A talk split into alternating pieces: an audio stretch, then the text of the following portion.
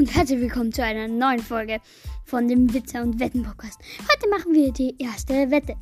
Also, ihr sucht euch eine Person und fragt ihn, was das Gegenteil von schwarz ist. Die Antwort, die richtige Antwort wäre weiß.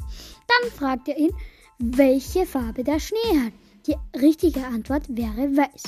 Dann fragt ihr ihn, welche Farbe die Wolke hat. Die richtige Antwort wäre weiß. Dann fragt ihr ihn, was die Kuh trinkt. Die meisten sagen Milch. Probiert es bei, bei euren Geschwistern, Eltern oder Freunden aus. Schreibt mir in die Kommentare, bei wem es funktioniert und bei wem eher nicht. Ciao!